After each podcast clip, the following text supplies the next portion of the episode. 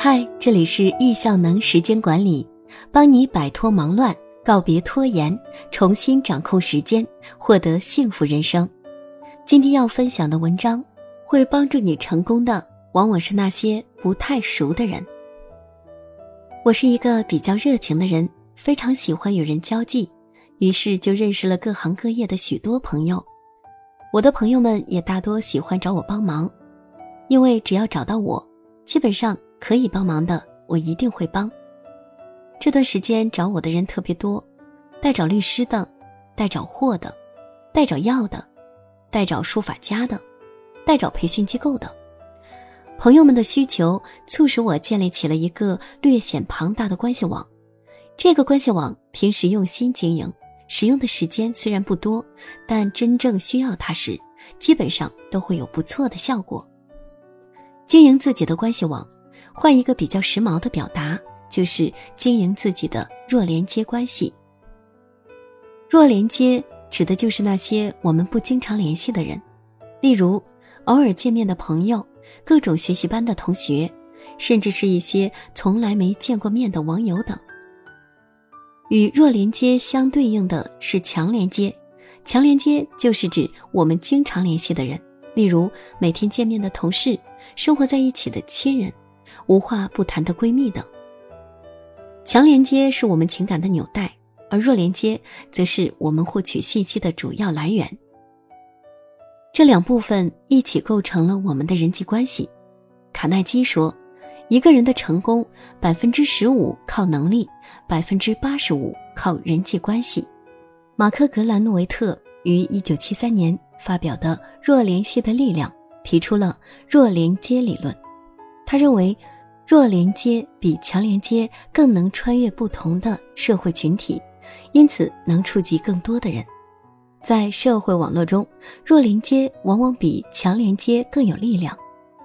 马克·格兰诺维特的这个理论翻译过来，意思就是：整天跟我们混在一起的人，我们很可能干的事是一样的，因此想法也会类似。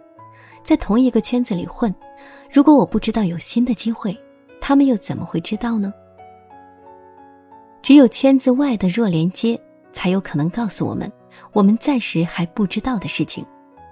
统计资料表明，从弱连接那里获得想法，乃至于与弱连接的人合伙创业，都有利于提高一个公司的创新能力。如果在创业的过程中，你的信息网络主要由弱连接构成。那么，你的创业能力是那些靠强连接维持的公司的一点三六倍。如果你的信息主要是从媒体和不认识的专家那里得来的，那么你的创新能力则是靠强连接维持公司的一点五倍。如果你既依靠弱连接，也保持强连接，并且还能接受从未打过交道的人的意见。那么，你的创新能力是那些只靠单一社交网络人的三倍。很多人都在苦心经营自己的强连接，忽视弱连接，认为那些与我们没什么关系的人不必占用自己太多的时间与精力。但其实这种思维是错误的。只重视经营强连接的人，慢慢你就会发现自己生活的圈子越来越小，每天所见。就只有那么几个熟悉的面孔，生活变得没有新意，无趣和枯燥的情绪慢慢就会找上你。所幸的是，我们现在已经进入信息化时代，电话、QQ、微信、微博这些社交软件已经能把我们的弱连接扩展到全世界。那么，这个信息传播飞速且广博的时代，我们应该如何经营自己的弱连接？让它发挥应有的功效，促使我们过上更好的生活呢？一要有自己的专攻领域。弱连接在某种程度上的意义就是信息的传递。输入信息和输出信息是两个端口，我们在不断的从别人那里获取信息，经过自己的转化，又在不断的向他人输出信息。那么，你有没有想过，自己能给别人的信息有什么呢？如果你没有一个专攻领域，你天天不一样，今天从事 A 行业，明天从事 B 行业，后天又换了，你是一个不定数。这样一来，你对别人而言就是不值得信赖的信息。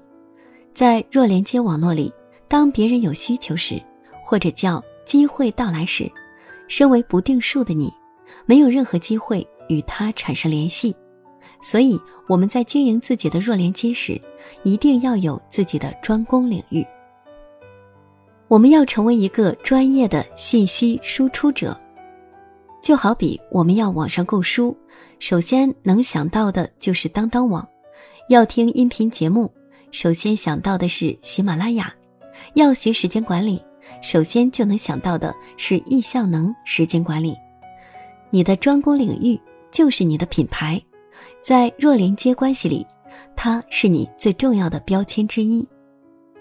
二。尽可能的去分享，我们一定要尽可能的去分享，量越大越好，范围越广越好。长尾效应在弱连接领域同样有效，服务的人越多，你的价值就越大。百分之九十五的价值来源于你的数量，而非你的质量。在中国，八十年代创业拼的是胆大，九十年代创业拼的是眼光，二十一世纪创业拼的是人际。而人际中最有效的关系是弱连接，特别是有了微信、微博等社交软件之后，弱连接让人们的距离更近。你分享一条信息出去，下一秒就会有千千万万的人看到。如果你分享的信息非常有价值，久而久之就会形成自己的粉丝群体。在这个粉丝经济时代，粉丝的支持就是你成功的基石。易效能时间管理培训机构的业务编老师，最初讲时间管理是从北京的地下室开始的，那时讲讲只能影响身边的少数人，后来开课去到全国各地讲，能影响学员几万人。现在他通过网络进行线上的节目录制或直播，一次就可以影响几万甚至百万人。花椒直播一次就有上百万网友同步观看学习，喜马拉雅上时间管理一百讲有一点三亿次播放量。所以借助各种各样的平台进行更广泛的分享，我们所能创造的价值就越大，弱连接的功能也就越大。三、进行有效接触，弱连接是撒网，强连接是收网，所以。要想弱连接真正发挥效用，就要把它转化为自己的强连接。于是，我们就要将弱连接进行筛选，那些与自己思维同频的，我们要加深与他的接触；那些不在一个频道上的，常年不联系的，发信息不回的，基本就可以把它从我们的弱连接关系里清理出去了。所谓有效接触。就是对双方来说是信息来源的互补，有合作交叉的可能。正如我开篇所讲，我会保留一些律师、医生、校长、艺术家的信息，并与他们不定期的接触。若连接通过交流筛选，有一部分就会变成我的强连接关系，给我带来不可估算的价值。就像我在培训学校里认识一位清洁工阿姨，每次我见到他都会微笑。偶尔还会聊上几句。阿姨知道我的英语不错，有一天她找到我，说她帮忙清洁的一位老板是个老外，想要招聘一个外贸经理。后来我去应聘，并得到了这份好工作。这就是弱连接有效接触的好处。四，获取反馈，在弱连接的关系网里，信息是要交换的。所以每个人都是一台交换机，可是你的信息是否有价值，别人是否愿意下次还跟你再有互动，不一定每个人都愿意告诉你。所以，请他人给予反馈是让自己进步的一种方式。